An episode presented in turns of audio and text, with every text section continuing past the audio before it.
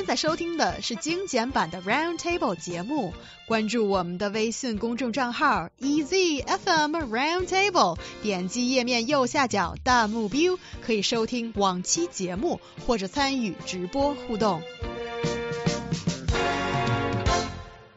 Are you a veteran in your company and just feel like coasting through your working hours?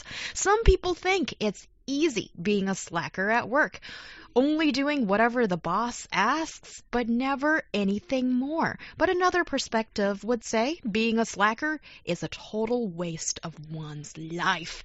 Or a totes waste of one's life. Sorry, I, I totes. Yeah, is it because you're Mr. Arthritis, so you need to prove your street cred, so you have to say totes using today's teenagers' language, which is sort of contamination to the English Let me language. just answer with totes. Yes, Anyways, please. I'm totes going to talk about what slackers are, and maybe you might be one. Oh my god, and I didn't know. Well, let me help you identify slackers in the workplace or maybe slackers in the mirror. Okay? What is the slacker syndrome at work, all right? Well, here are some of the symptoms you might have if you're a slacker. Passive work ethic. Okay, so this is just finish whatever the boss asks and then kicking up your legs on the desk and saying, I'm done.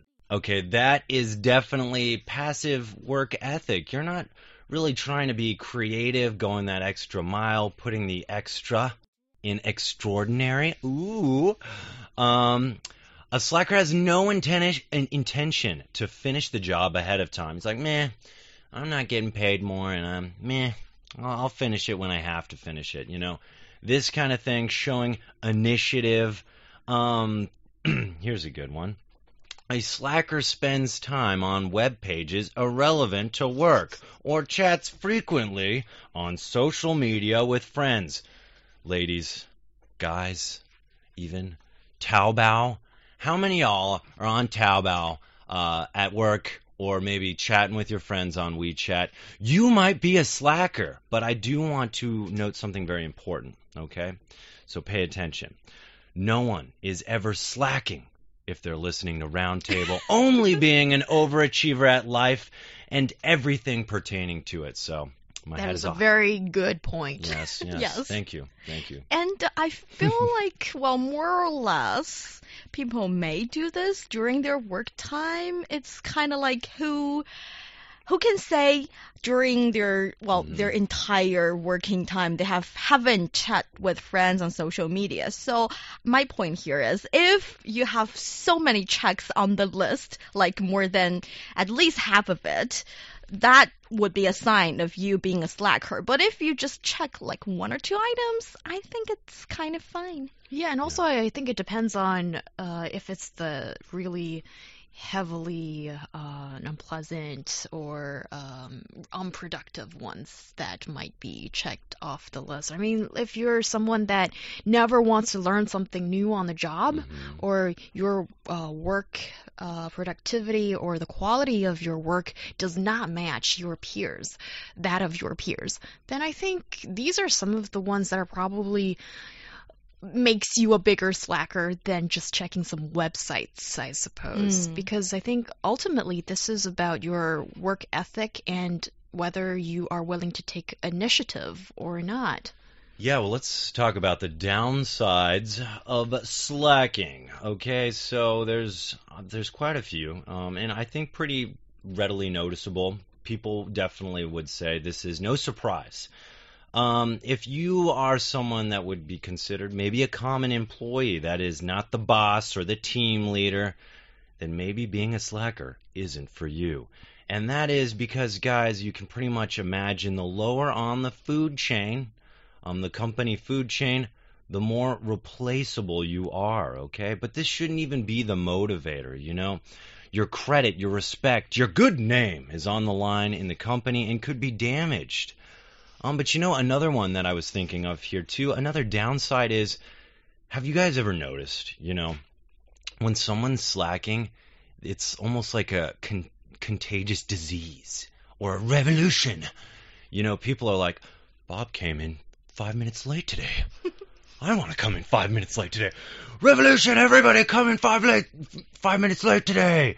And then all of a sudden the boss is like, oh my God, everybody's coming in five minutes late today because Bob decided that it was a good idea to come in 10 minutes or five minutes late today. So I also think there's this danger of it becoming a contagious thing. People see other people take advantage of the system and then they say, I want to take advantage of the system and it spreads. Yes, and I do want to say because uh, we we argue that maybe the slackers slack because they think I'm cheating the company or cheating my employee since I'm taking the same amount of salary but doing the minimum job. But actually, I feel like you're cheating life in a in a bad way. That is, I think um, there are some invisible perks or profit out of your job on top of the salary. That is what you can learn, what you can grow, how much you can grow on the job.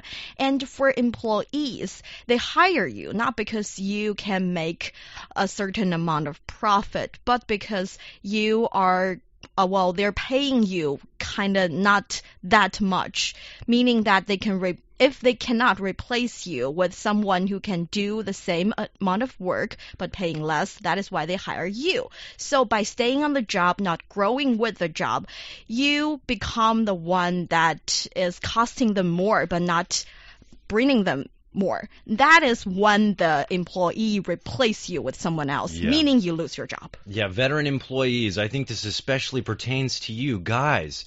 You don't have an excuse. You've been in the industry. You have to maintain, you know, the ambitious culture that maybe your privatized business has as well.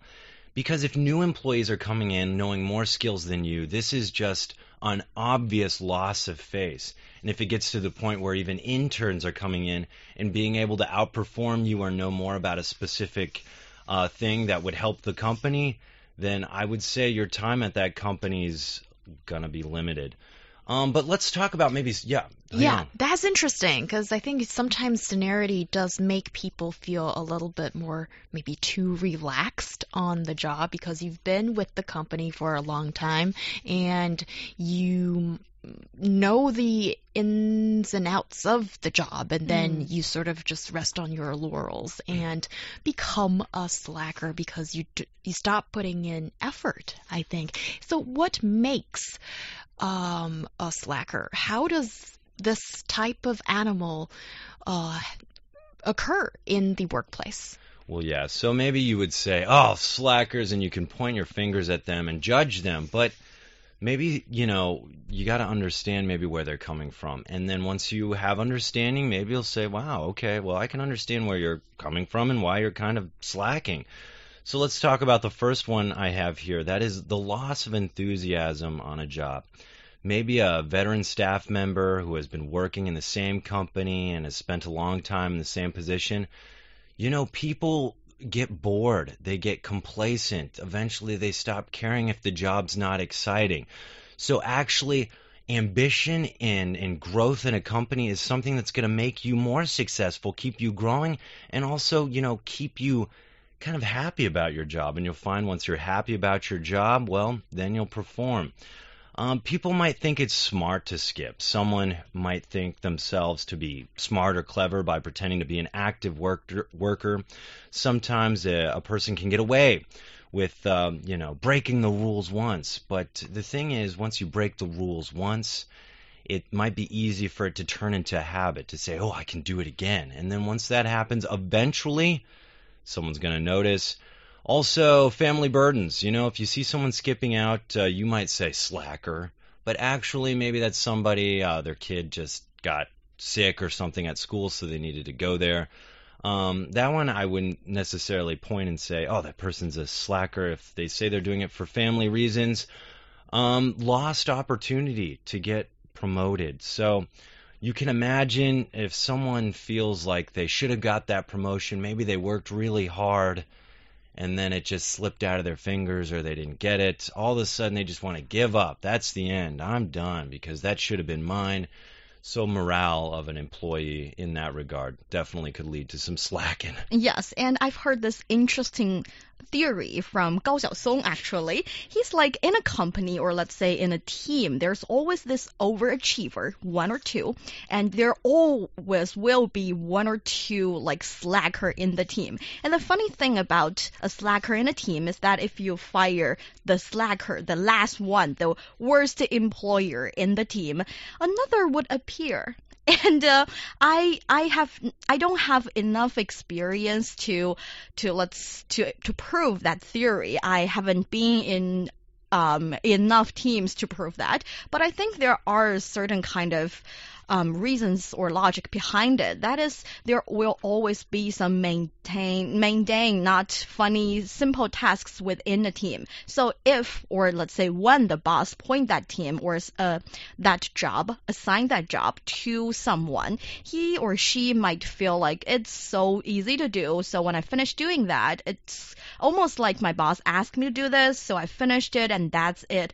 But that makes him or her a little bit looking like the slacker of that team. So, are you saying the less challenging work will when it falls on the lap of a certain person, and mm. then it might appear that person yes. becomes a little bit of a slacker. Yes. Well, that's an interesting observation, and I think in companies these days, especially um, some of the uh, Fortune 500 companies, they have the uh, rank and yank system. Oh, that yeah. is, you're you're always gonna get the last 20% of the um, the employee body that might that are not performing as well as some of the other people and i think it's sometimes um, easy to title certain people as slackers, but um, there are these also external factors that could be the reason why that they're becoming like this. And one major factor that comes into my mind right now is that for some people who have a very stable job, let's say working for the government, and this is, I think, one a symptom universal. That is, once you've got that stable government job, and then you don't really try extra hard or go above and beyond, but you just do the bare minimum, maintain status quo, and you you get away with it. So what about these factors? I think you know, of course, government is a is a different kind of um, it's a different kind of industry, right? It's a different kind of uh, as opposed to privatized. Privatized is constantly competing with other companies domestically and globally. So it's just uh, that's always a battlefield, and so people in these industries always need to be bettering themselves. And, you know, specifically talking about those people, because I think those are the ones that we're really preaching to here, where slacking really makes a huge difference. Um, you know, I think most of the time slacking comes from a lot of these kind of just reasons. Maybe someone lost enthusiasm. Maybe somebody felt they deserved something, they didn't get it, and now they're just like, well, I'm just going to sit here and take advantage of they don't value me, I'm not going to value them, and I'm just going to you're going to play your life that way. Two wrongs don't make a right though. And you know, one thing that I've learned from my father in in life is that you know, you're always there's always going to be bad days. There's always going to be days where you feel, "Oh, you know, that should have been mine." And don't let those days be the ones that decide your future because I guarantee following that negative thought process, that attitude, isn't going to make the situation better. You want the situation to be better, right? Um, so, one of the things you can definitely do to motivate yourself if you're in this situation is to consciously notice the attitude and try to change it. Keep pushing yourself because don't look at the short game. Don't look at like, oh, I'm not getting paid to do this extra project. Oh, I'm not getting paid to jump on, you know, jump on this um, opportunity to learn something new. It's what you're showing people. That's not physical. That's not there. That's not always a paycheck right in your pocket at the end of the month. But that could be the future that you want. So realize, like, it's it. The long game sometimes is worth playing. Um, and keep in mind that you know, opportunities are always going to be given to those who seek them. So be that person that's looking for it. If you're not looking for it, you'll never see it. These are some of the things that uh, really can motivate you to get out of this slacker mentality. Yeah, I totally understand. Sometimes it's easy to uh, set in motion yourself in that slide Mhm. and slide down to slacking position because you're not always satisfied with the treatment you got from your boss. Why did that person from the next cubicle got promotion and not me when I worked hard too? Or it could be um, all kinds of reasons like you guys have listed earlier.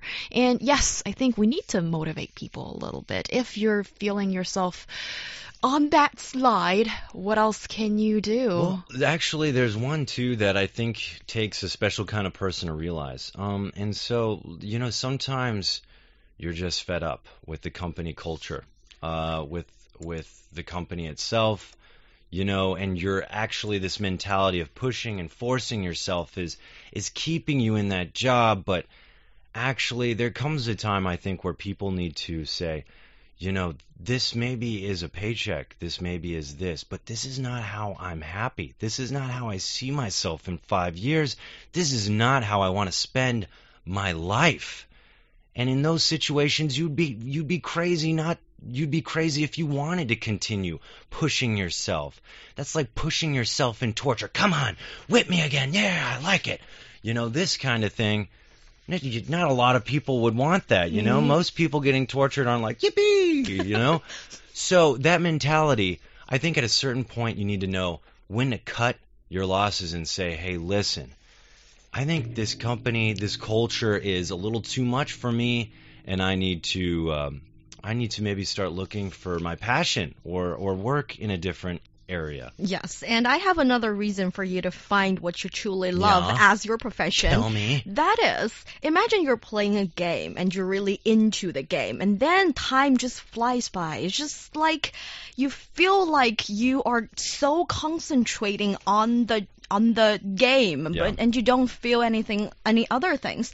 If you're doing something you love and you're really concentrating on it, you can feel that flow. You're in that flow, and that is the perfect state your mind can be. And if you can find the job you're truly well in love with, sooner or later your boss would realize that you're pretty good at it. He or she would give you a higher, more difficult, more challenging task. And with that task, you have to concentrate and you will be in the flow. And once that happens, you will be the top, let's say 10% of your industry. Yeah, just keep in mind, guys, you know, uh, when you're comparing yourself to people maybe in your industry or your company's culture and you're like, "Ah, I can't be like that guy, that's okay. Because maybe what you need to be is somewhere else. And that's where you're going to be that guy. That guy that you're sitting and saying, wow, how does he do this?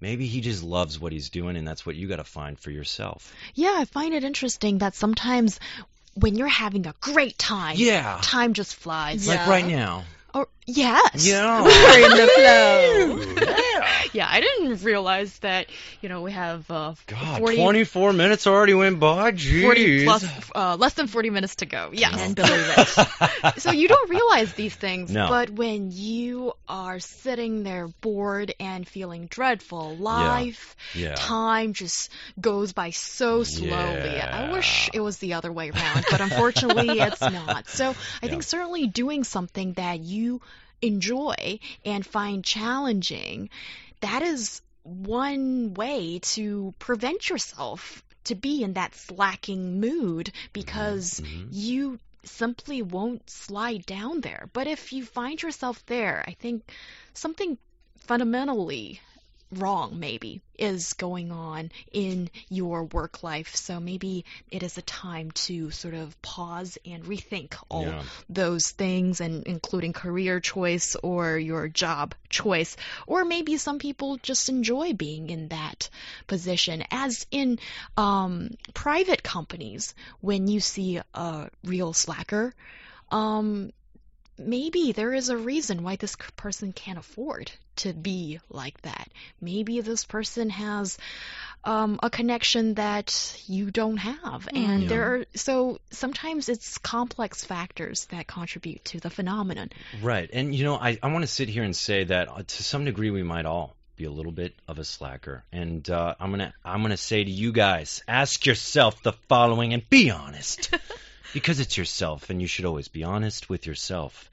Um, how many times per day do you typically check Weibo, WeChat, Facebook, Twitter, made to other social media websites, guys?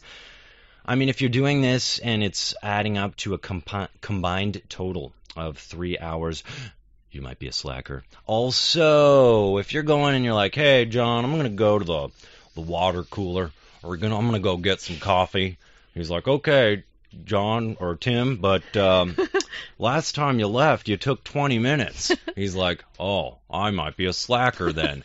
okay, so these are ways, like if you're going and getting stuff from maybe your local snack place and you're just taking a long time, guys, it's time to kick your booty into gear, okay? Um, if you have some wedding stuff or maybe a friend's wedding you're planning, you're the bachelorette, so you're you're planning the bachelorette party, all this stuff. That's great. That's nice. But you're at work, girl. All right. So be Could be a boy. Be planning or boy, you know, bachelor Mhm. party. You're a work boy. So be planning your bachelor uh, bachelor party in your free time, okay? Yeah, Ryan, Ryan, question. Uh, What if I'm working really hard, but in but I am in a team where there's a slacker or 猪队友 in Chinese? What would I do? Then I'd call Donald Trump from The Apprentice to say, You're fired. Okay? Anyways, how to identify a slacker, guys? This one's pretty easy. Someone who's just not striving to pull their own weight, maybe uses things like, Oh, hey, Young, you're so nice. Would you please do this for me real quick? no. Oh, jeez. but these kind of people, listen, guys.